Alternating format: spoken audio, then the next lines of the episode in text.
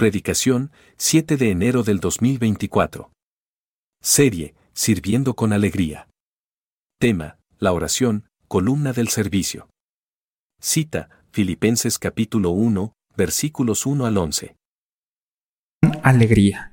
Acompáñame por favor a la carta que Pablo escribió a los filipenses para que juntos leamos la porción sobre la cual estaremos basando el mensaje del día de hoy y para entrarle de lleno a la enseñanza. Si alguien necesita una Biblia, por favor levante su mano y alguno de nuestros anfitriones con gusto se acercará para prestarle un ejemplar de las escrituras, que como siempre lo decimos, lo puedes rayar, lo puedes colorear, lo puedes circular y si quieres y de verdad llevártelo a tu casa para seguir leyendo, no hay ningún problema, para eso son.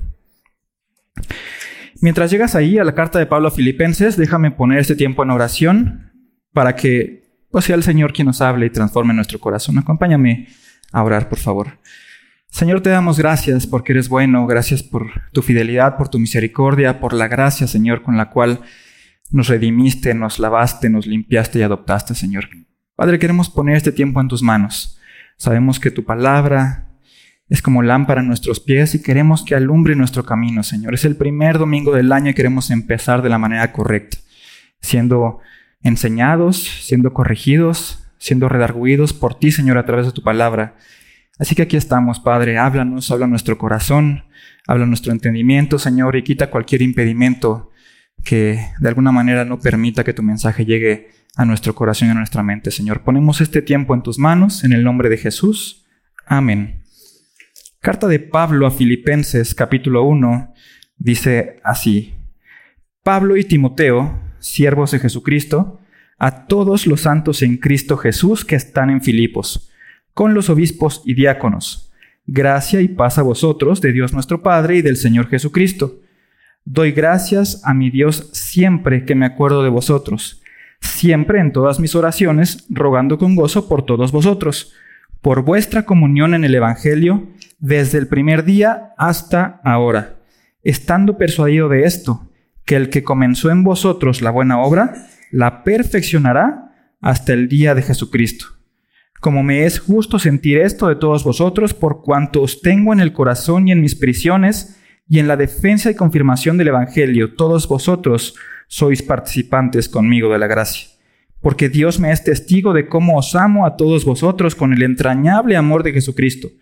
Y esto pido en oración, que vuestro amor abunde aún más y más en ciencia y en todo conocimiento, para que aprobéis lo mejor, a fin de que seáis sinceros e irreprensibles para el día de Cristo, llenos de frutos de justicia que son por medio de Jesucristo, para gloria y alabanza de Dios. No es de sorprenderse, mis hermanos, que esta carta inicie con el nombre del autor, porque esta era la costumbre o la tradición en aquella época cuando se acostumbraba a escribir cartas. Siempre uno ponía el nombre del autor al principio, y en este caso no es la excepción. Pablo anuncia que es de su autoría esta carta que vamos a estudiar. Algo que sí puede llamar la atención es que Pablo menciona otro nombre que es el de Timoteo, discípulo y amado de Pablo. Algunos estudiosos consideran que esta situación se debe a que Pablo dictaba la carta y Timoteo era quien la iba escribiendo. Pero de cualquier manera, tanto Pablo como Timoteo son identificados simplemente como siervos de Jesucristo. ¿Y por qué digo que simplemente son identificados como siervos de Jesucristo? Pues porque como tú recordarás, en la mayoría de sus cartas, Pablo se presenta a sí mismo, sí, como un siervo de Jesucristo, pero también como apóstol de Jesucristo. Y es que desde el principio pareciera que esta carta que Pablo escribió a los filipenses es diferente de las demás, porque si bien ese término apóstol no quiere decir otra cosa más que alguien enviado por o enviado para, en esta carta Pablo le escribe a los filipenses porque son sus amigos y sus hermanos en Cristo. Él no va a enseñarles grandes doctrinas, Él no va a tocar grandes principios teológicos, Él no va a corregir deficiencias o desviaciones en esta iglesia, sino que les va a escribir como hermanos amados en Cristo. Y por esa situación considera que no es necesario exhibir sus cartas credenciales. En la carta que Pablo escribe a los romanos o a los efesios, expone doctrinas y principios teológicos importantísimos para todo aquel que ha decidido seguir a Cristo. En la carta a los Corintios, Pablo busca corregir desviaciones que se presentaron en ese entonces y que también pueden presentarse en las iglesias de hoy. Pero en esta carta, mi hermano, mi hermana, en la carta que Pablo escribió a los filipenses, se nos revela de manera mayor mucho de lo que había en el corazón de Pablo. Es una carta con tintes más bien personales en la que podemos conocer cuáles son los anhelos de Pablo, cuáles son sus luchas, cuál es el amor o con cuánto amor él amaba a la iglesia de Cristo, pero sigue siendo Pablo. Y no podemos encontrar una carta de Pablo en la que no encontremos doctrina, principios y grandes enseñanzas en los que vale la pena meditar. Por ejemplo, el mismo versículo 1 nos dice que los destinatarios de esta carta son los santos en Cristo Jesús que están en Filipos. Y me encanta porque Pablo nos sigue enseñando quiénes son los santos. Los santos a los que se refiere la Biblia son todos los que han creído en Cristo Jesús y lo han abrazado como su Señor y Salvador. Me encanta como lo dice Pablo, porque es justo lo que sucede con nosotros cuando hemos venido a Cristo en arrepentimiento de nuestros pecados y confianza en su obra redentora. Somos santos, somos apartados para Dios, para lo que Cristo quiere hacer con nosotros. En Cristo somos perdonados, en Cristo somos reconciliados, transformados y apartados para cumplir el propósito que Dios tiene para nuestras vidas. Y es que no hay otra manera. Fíjate cómo lo dice Pablo. A los santos en Cristo Jesús. ¿Por qué es importante? Porque solo en Cristo Jesús es que hay perdón de pecados. Solo en Cristo Jesús es que hay salvación. Los destinatarios de esta carta también incluyen a los obispos y a los diáconos, y puede ser que cobre aún más importancia que Pablo simplemente se identifique a sí mismo como un siervo, porque si bien los obispos y los diáconos son aquellos que ejercen un cargo dentro de una iglesia congregación, al fin de cuentas y como Pablo, son siervos y servidores de la iglesia. Y es a ellos a los que Pablo escribe esta carta deseándoles gracia y paz gracia y paz. Lo mismo que en todas sus cartas, Pablo desea gracia y paz a vosotros de Dios nuestro Padre y del Señor Jesucristo. Gracia y paz. Y gracia y paz, mi hermano, mi hermana, no es simplemente una muletilla que Pablo de repente acostumbraba cuando, cuando hablaba, o no son palabras bonitas que le gustaba a él escribir, no. Son palabras importantes porque solamente con este saludo Pablo ya les está recordando a los filipenses y ahora nosotros el Evangelio de Cristo. Hemos sido perdonados por gracia. Somos salvos por gracia. Somos adoptados e hijos de Dios por gracia. Y a través de esa gracia es que tenemos paz. Pero no te confundas porque la palabra paz no se refiere a la ausencia de problemas ni a una tranquilidad mística, como decía hace rato Toño, en medio de las circunstancias, sino que la palabra paz va más allá. Estamos en paz con Dios reconciliados a través de Jesucristo. ¿Recuerdas lo que dice Santiago? Por cuanto erais amigo del mundo, te constituías como enemigo de Dios. Pero ahora en Cristo, la justicia de Dios ha sido satisfecha y a los que hemos creído en Cristo, no nos ve más como sus enemigos, sino como a hijos amados. Estamos en paz con Dios nuestro Creador. Y vaya que esa paz es la que más nos conviene. ¿Estás de acuerdo? Déjame comentarte de manera de historia que Filipos, donde vivían los filipenses, era una ciudad eh, de Macedonia que recibe su nombre en honor al rey Felipe II, el papá de Alejandro el Grande o Alejandro el Magno. En esta ciudad los romanos lograron una importante victoria y dejaron soldados ahí para que Filipos fuera considerada una colonia romana. A estos hermanos es a los que Pablo escribe, escribe esta carta, entre otras cuestiones, para reconocerles y agradecerles por su servicio en la expansión del Evangelio. No vayas para allá, simplemente escucha, pero el versículo 5 de este capítulo 1, Pablo ora y agradece a los filipenses por su comunión en el Evangelio desde el primer día y hasta ahora. En el versículo 7, Pablo reconoce que los filipenses participaron juntamente con él de la gracia. En el versículo 27, Pablo anhela oír que los filipenses están firmes en un mismo espíritu, combatiendo unánimes en la fe del Evangelio. En el capítulo 4, versículo 3, Pablo reconoce a los filipenses como compañeros fieles y les ruega que ayuden a dos mujeres que combatieron juntamente con Pablo en el Evangelio. Y al final de esta carta, Pablo reconoce que al principio de su predicación ninguna iglesia le ayudó en sus necesidades, sino solamente los filipenses. Y es que el servicio, el servicio al que se refiere la serie que arrancamos el día de hoy, no es una actividad más dentro de las muchas actividades que se desarrollan en una congregación o en una iglesia. El servicio, mi hermano, el servicio, mi hermana, es el Evangelio en acción. El servicio es la manifestación exterior de haber experimentado un cambio en el interior. Solo aquel que ha entendido quién es Cristo, solo aquel que ha venido en arrepentimiento de sus pecados y confianza en su sacrificio, solo aquel cuya naturaleza ha sido transformada, solo aquel que ha nacido de nuevo, es el que va a ser capaz de servir. En agradecimiento, por supuesto que sí, pero como un testimonio de lo que Dios ha hecho en su vida y lo que seguirá haciendo a través de Cristo. Filipenses puede ser considerada una carta diferente porque Pablo hace un desborde de lo que había en su corazón y sin duda algo que abundaba en el corazón de Pablo cuando recordaba a sus hermanos filipenses es el gozo. Dicen los estudiosos de la Biblia que la palabra gozo, regocijo o sus similitudes eh, aparece de mucha mayor manera en esta carta que en el resto de las cartas que Pablo escribió. Pablo quiere hacerle saber a sus hermanos filipenses que él se goza cuando se acuerda de ellos y quiere que sabiendo esto los filipenses se gocen también. El gozo y la alegría que Pablo tenía estaban anclados en Jesucristo y por eso era intocable e inquebrantable. Y por más que estuviera preso, por más que estuviera predicando en las sinagogas con los judíos, por más que estuviera debatiendo con los griegos, todo esto Pablo lo hacía simplemente con gozo, porque Pablo sabía a quién servía. Y es que de eso se trata esta serie, de eso se trata el mensaje que vamos a intentar transmitir a través de estas enseñanzas. ¿De servir? Por supuesto que sí, pero a servir ya te está invitando Isaí en las clases de fundamentos de las 10 de la mañana. Aquí queremos invitarte a que sirvas con gozo, a que aprendas por qué razón sirves para que puedas servir con alegría en el corazón, con alegría en el Señor. Un buen punto de partida para poder servir con gozo y alegría, sin duda alguna, es la oración. Hay que seguir el ejemplo de Pablo. Pablo, a Pablo no le eran suficientes sus capacidades, sus talentos, sus dones, sino que siempre se tomaba un tiempo para levantar los ojos al cielo y hacer una oración.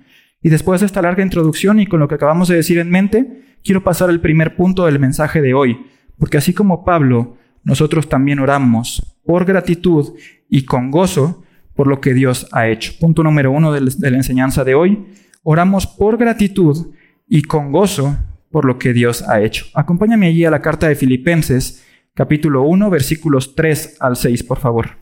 Filipenses 1, versículos 3 al 6.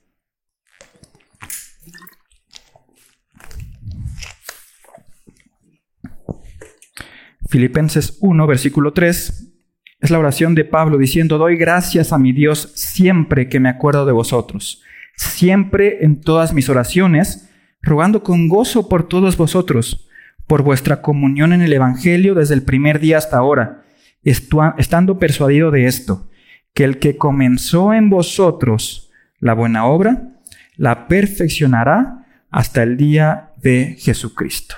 Amén. Pablo era un hombre de oración. En todas sus cartas, Pablo habla de sus oraciones por sus hermanos y por la iglesia de Cristo. Y en esta oración, si bien aparece un extraño juego de palabras, lo que nos debe de quedar claro es que siempre que Pablo oraba por los filipenses, lo hacía con gratitud y con gozo. Pablo les dice a sus hermanos, yo tengo gozo cuando me acuerdo de ustedes, yo tengo gozo cuando oro por ustedes. Y eso sin duda alguna debe de movernos. Debe movernos a orar por nuestros hermanos y a orar con gozo cuando oramos por nuestros hermanos. Déjame contarte que una de las razones por las que eh, se eliminó la oración en vivo de las 9 de la noche por Facebook es porque precisamente se dejó a un lado y se olvidó esta recomendación de Pablo. Dejamos de orar con gozo, dejamos de orar por los hermanos y más bien las peticiones se volvieron repetitivas y con un tono más bien tristón, más que con gozo. Y es que llega a pasar en otras iglesias, aquí por supuesto que no, que el creyente encuentra el gozo cuando la petición o la oración está cumplida. En ese momento desbordamos gozo, alegría. Gracias a Dios porque se cumplió mi oración. El gozo y la alegría son evidentes en ese momento. Pero eso no es lo que Pablo enseña en esta porción, ¿estás de acuerdo? Pablo ora con gozo, él tiene gozo, tiene alegría en su corazón mientras está orando. Y es que cuando Pablo está orando, él está recordando lo que Dios ha hecho, específicamente en la vida de estos filipenses. Fíjate lo que dice en versículos 5 y 6. Por vuestra comunión, esta es la razón de la oración de Pablo, por vuestra comunión en el Evangelio, desde el primer día hasta ahora, estando persuadido de esto, que el que comenzó en vosotros la buena obra, la perfeccionará hasta el día de Jesucristo. Pablo oraba por el servicio que llevaban a cabo los filipenses, por la participación de estos hermanos en el Evangelio desde el principio y hasta ahora. ¿Y qué pasó en el principio? Seguramente tú recuerdas el relato de la conversión de Pablo. No me puse de acuerdo con Isaí, él lo platicó hace rato, pero como hay varios de ustedes que no llegaron a Apocalipsis, con mucho gusto lo repetimos. Pablo, aún siendo Saulo, un perseguidor de la iglesia, pidió cartas de los sacerdotes y de los eh, altos mandos de los judíos para ir a las sinagogas de Damasco y traer presos a los seguidores de Cristo que se encontraban en el camino. Yendo por el camino a Damasco, le aparece un resplandor de luz del cielo y cayendo tirado al suelo, Saulo en ese momento escucha la voz del Señor, quien le preguntó por qué lo persigue. Después de esto, después de este encuentro, Pablo abre sus ojos y sin embargo él no podía ver nada, por lo que Pablo fue ayudado por dos hermanos para llegar a Damasco. Y allí en Damasco había un hombre llamado Ananías, a quien a través de visión el Señor le encarga ir a buscar a este Saulo para que recobre la vista. Ananías conocía la fama de Saulo, Ananías conocía que Saulo era perseguidor y todos los males que él había hecho para con los del camino, para con los seguidores de Jesucristo. Pero me encanta porque el Señor le deja claro a Ananías la razón por la cual tiene que ir y hacer la obra con Saulo. Acompáñame a Hechos capítulo 9 para que lo leamos juntos, por favor. Hechos capítulo 9, versículos 15 y 16.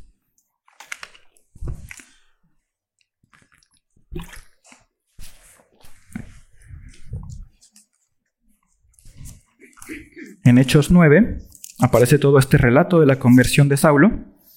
Y el versículo 15 está el Señor hablando a Ananías y dice así, el Señor le dijo, ve, porque instrumento escogido me es este, para llevar mi nombre en presencia de los gentiles y de reyes y de los hijos de Israel, porque yo le mostraré cuánto le es necesario padecer por mi nombre instrumento escogido me es para llevar mi nombre en presencia de los gentiles.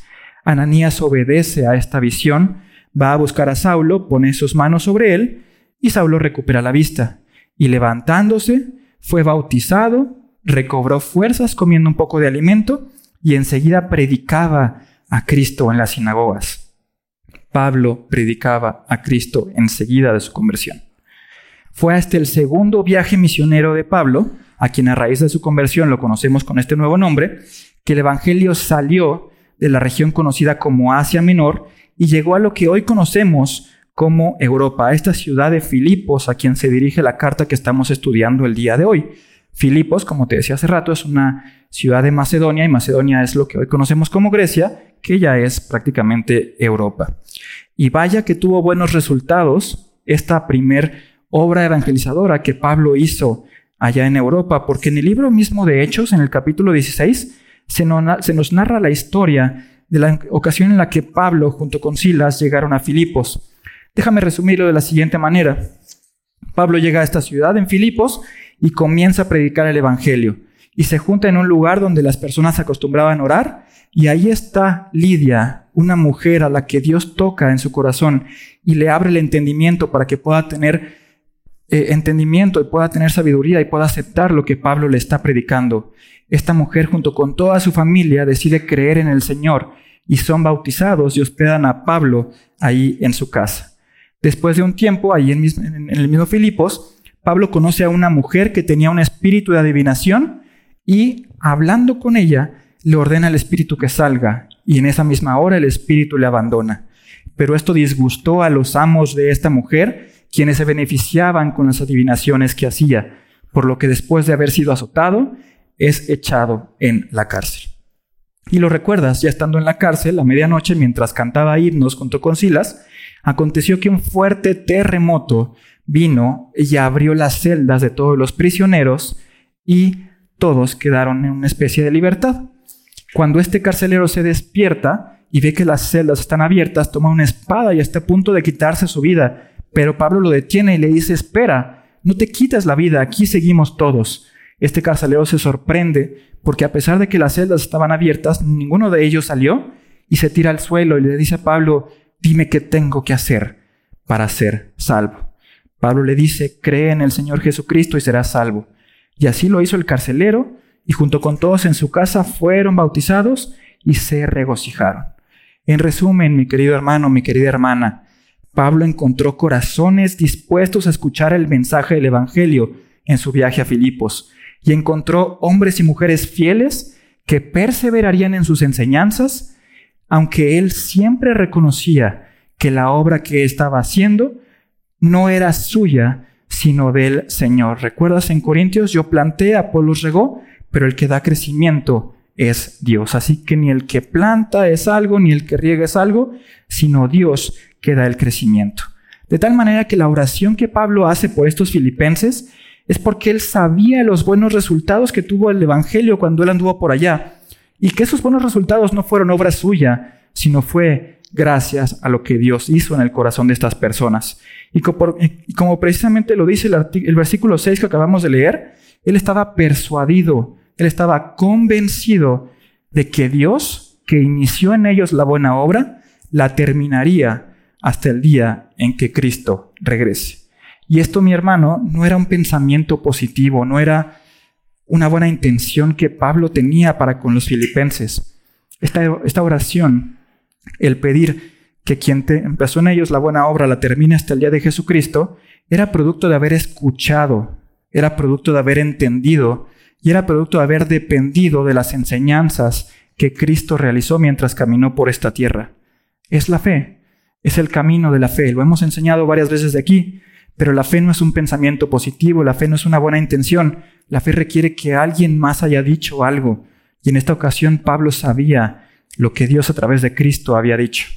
Era la fe, la confianza en Cristo y su obra en los filipenses, lo que lleva a Pablo a tener ese gozo cada vez que se acuerda de sus hermanos, cada vez que ora por ellos.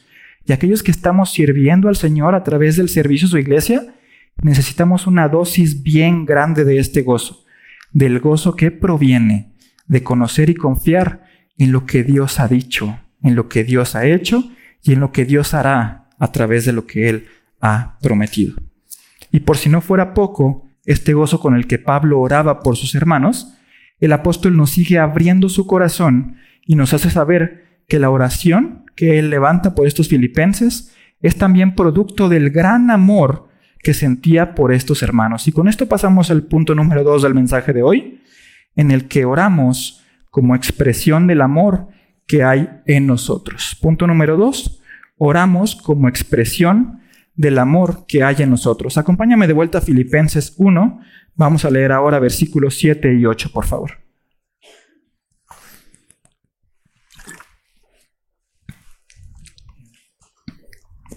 Filipenses 1, versículo 7. Continúa Pablo diciendo, como me es justo sentir esto de todos vosotros, por cuanto os tengo en el corazón y en mis prisiones, y en la defensa y confirmación del Evangelio. Todos vosotros sois participantes conmigo de la gracia, porque Dios me es testigo de cómo os amo a todos vosotros con el entrañable amor de Jesucristo. Pablo amaba a la iglesia de Cristo. Él amaba a los filipenses y como lo acabamos de leer, Él los llevaba en su corazón. Cuando tú y yo leemos esto, que Pablo les amaba y les llevaba en el corazón, es fácil entender, es fácil darse cuenta por qué Pablo hacía todo lo que hacía. Es fácil entender por qué Pablo predicaba con tanto denuedo el Evangelio, por qué Pablo no se rendía en sus debates con los griegos, es fácil entender por qué Pablo servía de mañana, de tarde y de noche. Es fácil entender y darse cuenta por qué Pablo aceptaba y aguantaba que lo apedrearan, que lo azotaran y que lo encarcelaran, justamente porque Pablo llevaba a la iglesia de Cristo en su corazón. Cuando tú, cuando yo llevamos a alguien en el corazón, no nos cuesta trabajo amarle, no nos cuesta trabajo servirle, no nos cuesta trabajo perdonarle, no nos cuesta trabajo dedicarle el mayor tiempo que sea posible porque los llevamos en el corazón. Y al llevarlos en el corazón sentimos un deleite y un gozo por servir a estos a quienes llevamos en el corazón. Pues Pablo llevaba a la iglesia de Cristo completita en su corazón. Qué corazón tan grande, ¿no? Para que cupiera toda la iglesia de Cristo. Pablo se deleitaba cuando oraba por los filipenses porque los llevaba en su corazón y porque los amaba. Y este amor no era una simple emoción que Pablo sentía por estos hermanos, sino que, como dice lo que acabamos de leer, Pablo amaba a los filipenses con el amor de Cristo. ¿Y cuál es ese amor de Cristo? ¿Cuál es el amor de Cristo? O dicho de otra manera, ¿cómo amó Cristo? Cristo amó desinteresadamente, ¿estás de acuerdo? Cristo amó intencionalmente, Cristo amó verdaderamente, al punto de estar dispuesto a dar su vida por ti y por mí y por todos sus enemigos a través de su sacrificio en la cruz. ¿Recuerdas lo que dice Primera de Corintios capítulo 13? El amor es sufrido, el amor es benigno, el amor no tiene envidia, no es jactancioso, no se envanece, todo lo cree, todo lo soporta, todo lo espera, el amor nunca deja de ser. Básicamente estas son las características del amor con el que Cristo nos ama. Porque principalmente, mi hermano, estas son las características de Cristo mismo. El amor de Dios es tan grande que de tal manera amó al mundo, porque de tal manera amó al mundo, que envía a su Hijo unigénito. Estás despierto muy bien para que todo aquel que en él cree no se pierda, mas tenga vida eterna. El amor de Cristo, el amor de Dios reflejado en Cristo nos limpia. El amor de Dios reflejado en Cristo nos renueva. El amor de Dios reflejado a través de Cristo nos transforma. El amor de Dios reflejado a través de Cristo nos hace capaces de hacer el bien sin mirar a quién, aunque suene como refrán. No solo a los que pueden pagarnos con la misma moneda, sino también a aquellos que no tienen nada para pagarnos en retorno, incluso hacer el bien aquellos que consideramos de alguna manera como nuestros enemigos. El amor de Cristo también nos capacita para poder perdonar a los demás de la misma manera en la que Cristo nos perdonó. Y perdonar en el sentido amplio y completo de la palabra, con todo lo que ello implica. Porque hay quien dice perdono pero no olvido. Pero imagínate si Cristo nos hubiera perdonado pero no olvidado lo que hicimos. El perdón del que habla la Biblia, el perdón verdadero, el perdón para el cual estamos capacitados todos los que hemos creído en Cristo como nuestro Señor y Salvador, incluye olvidar y dejar atrás la ofensa, no acordarse más de ella. Y es que este amor del que estamos hablando, el amor de Cristo, el amor de Dios, no es un sentimiento como lo dijimos hace rato, y tampoco es una decisión. El amor es una persona, y el amor del que estamos hablando es Cristo mismo. Lo aprendimos cuando pasamos por la primera carta que Juan escribió. ¿Te acuerdas? Dios es amor y si nos amamos unos a otros, Dios permanece en nosotros y su gran amor, que es Cristo, se ha perfeccionado en nosotros. El Señor le apareció a Pablo en su camino a Damasco y a raíz de su conversión Pablo oraba como expresión del amor que ahora había en él, porque el amor mismo, que es Cristo mismo, moraba en él. ¿Recuerdas lo que le escribió a los Gálatas en Gálatas 2.20? Con Cristo estoy juntamente crucificado y ya no vivo yo, mas vive Cristo en mí. Pablo era consciente de que a raíz de su conversión, a raíz de su nuevo nacimiento, ya no había más un Saulo a quien reprender, un Saulo a quien castigar, un Saulo del cual arrepentirse, porque en Cristo son todas las cosas hechas nuevas. Este Saulo se convirtió en Pablo y en este Pablo moraba Cristo. Ya no vivo yo, mas vive Cristo en mí. Y en algún momento de tu vida y en algún momento de mi vida, el Señor se nos presentó. Y se nos presentó de la misma manera en la que se le presentó a Pablo. Y nosotros decidimos creer en Él. Y al haberlo abrazado como nuestro Señor y Salvador, pasa exactamente lo mismo que pasó con Pablo. Ya no vivo yo, ahora vive Cristo en mí. Y si Cristo mora en mí, si el amor que es de Dios a través de Cristo mora en mí, entonces estamos capacitados para tener corazón de condominio, en el buen sentido de la palabra, para tener corazón en el cual podamos llevar a todos los hermanos de esta congregación y en general a los hermanos de la iglesia de Cristo y manifestar ese amor a través de nuestro tiempo, a través de nuestro esfuerzo, a través de nuestro servicio, a través de nuestras oraciones por los demás. Porque tú recordarás, de la abundancia del corazón, habla la boca. Si tenemos a Cristo morando en nuestro corazón, sabemos y entendemos que Cristo es quien va a hablar a través de nosotros. Y entonces ten por seguro que tu oración será escuchada y tu servicio será como olor fragante para Dios. Y pasamos al tercer punto de la enseñanza de hoy porque también oramos para alinearnos a la voluntad y al plan de Dios. Repito el punto número tres, oramos para alinearnos a la voluntad y al plan de Dios. Acompáñame finalmente allá mismo a Filipenses capítulo 1, versículos 9 al 11, por favor. Filipenses 1, versículo 9 al 11. Pablo continuó su oración y dice, y esto pido en oración, aquí está la petición de Pablo, esto pido en oración, que vuestro amor abunde aún más y más en ciencia y en todo conocimiento para que aprobéis lo mejor, a fin de que seáis sinceros e irreprensibles para el día de Cristo, llenos de fruto de justicia que son por medio de Jesucristo para gloria y alabanza de Dios. Uno puede, uno puede detenerse a pensar y a meditar en qué consistiría una petición de Pablo, qué le falta a este hombre de Dios.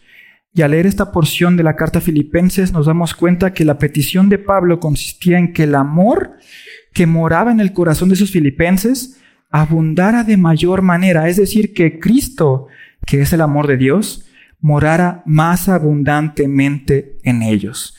¿Y para qué? ¿Para ser premiados como la mejor iglesia de la región? Por supuesto que no.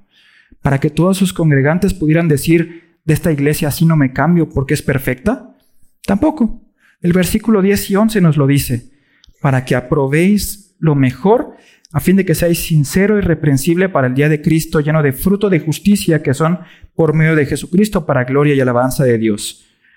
La versión nueva versión internacional lo deja un poquito más claro porque esta petición que Pablo hace es para poder discernir lo que es mejor y ser puros y reprochables para el día de Cristo, llenos del fruto de justicia que se produce por medio de Jesucristo. Para poder discernir lo que es mejor y ser puro e irreprochable. ¿Te acuerdas lo que Pablo enseñaba en Romanos capítulo 12, también no me puse de acuerdo con Isaí, pero lo platicó hace rato y con gusto lo repetimos. Romanos 12, versículo 2, no os conforméis a este siglo, sino transformaos por medio de la renovación de tu entendimiento. ¿Para qué? ¿Para qué sirve transformarme por medio de la renovación de mi entendimiento? Pablo mismo lo responde. Sigue el versículo 2 para que comprobéis cuál sea la buena voluntad de Dios, agradable y perfecta.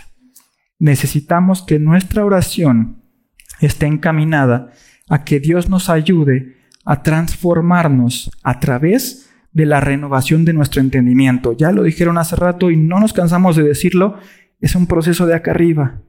Si esperas una transformación en el exterior, eso será hasta el día que Cristo regrese. Por lo pronto, es un trabajo de la mente es echarle coco todos los días, cada día, recordar que ya no vivo yo, mas vive Cristo en mí.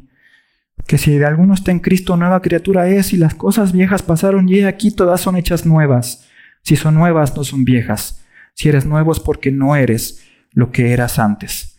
Tenemos que venir al espejo cada día, todos los días, a reafirmar quiénes somos en Cristo, cuál es nuestra nueva identidad y de lo que somos capaces ahora que Cristo mora en nosotros. Y entonces podremos estar seguros de que sabremos discernir y sabremos escoger lo que más nos conviene. Vimos ya que Cristo mismo mora en nosotros y vale la, pena recordar, y con esto empiezo a concluir, que hay alguien más que de igual manera mora en nosotros. Acompáñame al Evangelio de Juan, capítulo 14, versículos 16 y 17, por favor. Juan 14, 16 y 17.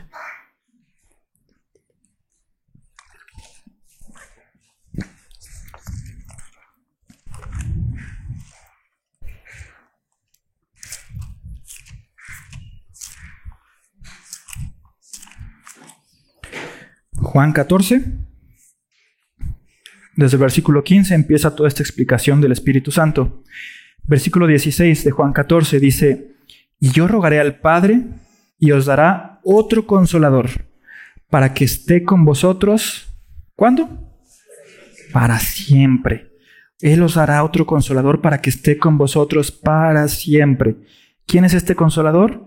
El Espíritu de verdad el cual el mundo no puede recibir porque no le ve ni le conoce, pero vosotros le conocéis. ¿Por qué? Porque mora con vosotros y estará con vosotros. Pablo enseña en la carta que escribe a los Efesios que una vez que una persona cree en el Evangelio, esa creyente, esa persona es sellada con el Espíritu Santo de la promesa. Lamentablemente y tristemente es bien fácil encontrar en Internet esta especie de test o autoexamen, cómo identificar si el Espíritu Santo mora en ti. Cinco señales para darte cuenta si el Espíritu Santo mora en ti. Y de eso no se trata, mi hermano, de eso no se trata, mi hermana. Eso no es lo que enseñan las escrituras, no es lo que acabamos de leer, no es lo que Pablo escribió en sus cartas. ¿Tú has creído en Cristo? ¿Tú has creído en Cristo? Entonces ten por seguro que el Espíritu Santo, aquel que levantó a Cristo de entre los muertos, ahora mora en ti. Y nuestras oraciones, como decíamos hace rato, deben estar encaminadas a alinear nuestro corazón y nuestros pensamientos con Dios. Y déjame decirte que no hay nadie más alineado con la voluntad de Dios que Cristo mismo. Ellos son uno. Y aquel que, del que estamos hablando, que es Cristo, mora en nosotros. Y si dejamos que este Cristo actúe en nosotros y a través de nosotros, y confiamos y entendemos que el Espíritu Santo de la promesa también mora en nosotros, entonces ten por seguro de que actuaremos conforme a la buena voluntad de Dios agradable y perfecta. Y lo demás llega por añadidura. Tú no te preocupes de lo demás. Sabrás discernirlo mejor. Estarás completo y no habrá nada que te falte y serás irreprochable para el día de Jesucristo y llevarás fruto. Este fruto que es de justicia por medio de Jesucristo, que no es otra cosa sino el gran amor de Dios, a través del cual podemos servir y ser de bendición y de edificación a esta congregación y a este cuerpo que tanto lo necesita. Porque te necesitamos, ¿lo sabes? Necesitamos de ti. Como iglesia de Cristo necesitamos tus dones, necesitamos tu talento, necesitamos de tus habilidades para madurar y para cumplir con la misión que el Señor encargó a este pueblo y a esta iglesia redimida a través de la sangre del Hijo de Dios. No necesitamos tu dinero y no necesitamos que las butacas de este lugar estén llenas. Al contrario, ojalá estuvieran vacías porque todos ustedes estuvieran cantando, estuvieran manejando las luces, estuvieran limpiando los baños, estuvieran haciendo el café. Eso sería de gran gozo. No necesitamos butacas llenas, necesitamos corazones transformados conscientes de su, transformación y dispuestos a servir. La oración sin duda es el mejor punto de partida y es básico para poder trabajar para Cristo, para servirle a su iglesia. La oración, como lo dice el tema de hoy, es columna del servicio, pero no para preguntarle a Dios si quiere que sirvamos o no, porque te tengo la respuesta. Dios quiere que sirvas. Dios anhela que sirvas. Dios anhela que seas de bendición y de edificación para el pueblo y la iglesia que compró con la sangre de Cristo. La oración como columna del servicio es para recordar lo que Él ha hecho y gozarnos en ello, para recordar quiénes somos ahora en Cristo y expresar ese amor que ahora mora en nosotros. Es para alinearnos a su voluntad y tomar la decisión de servir y servir con plena conciencia de que esa es la voluntad y el plan que Dios siempre ha tenido para nuestras vidas.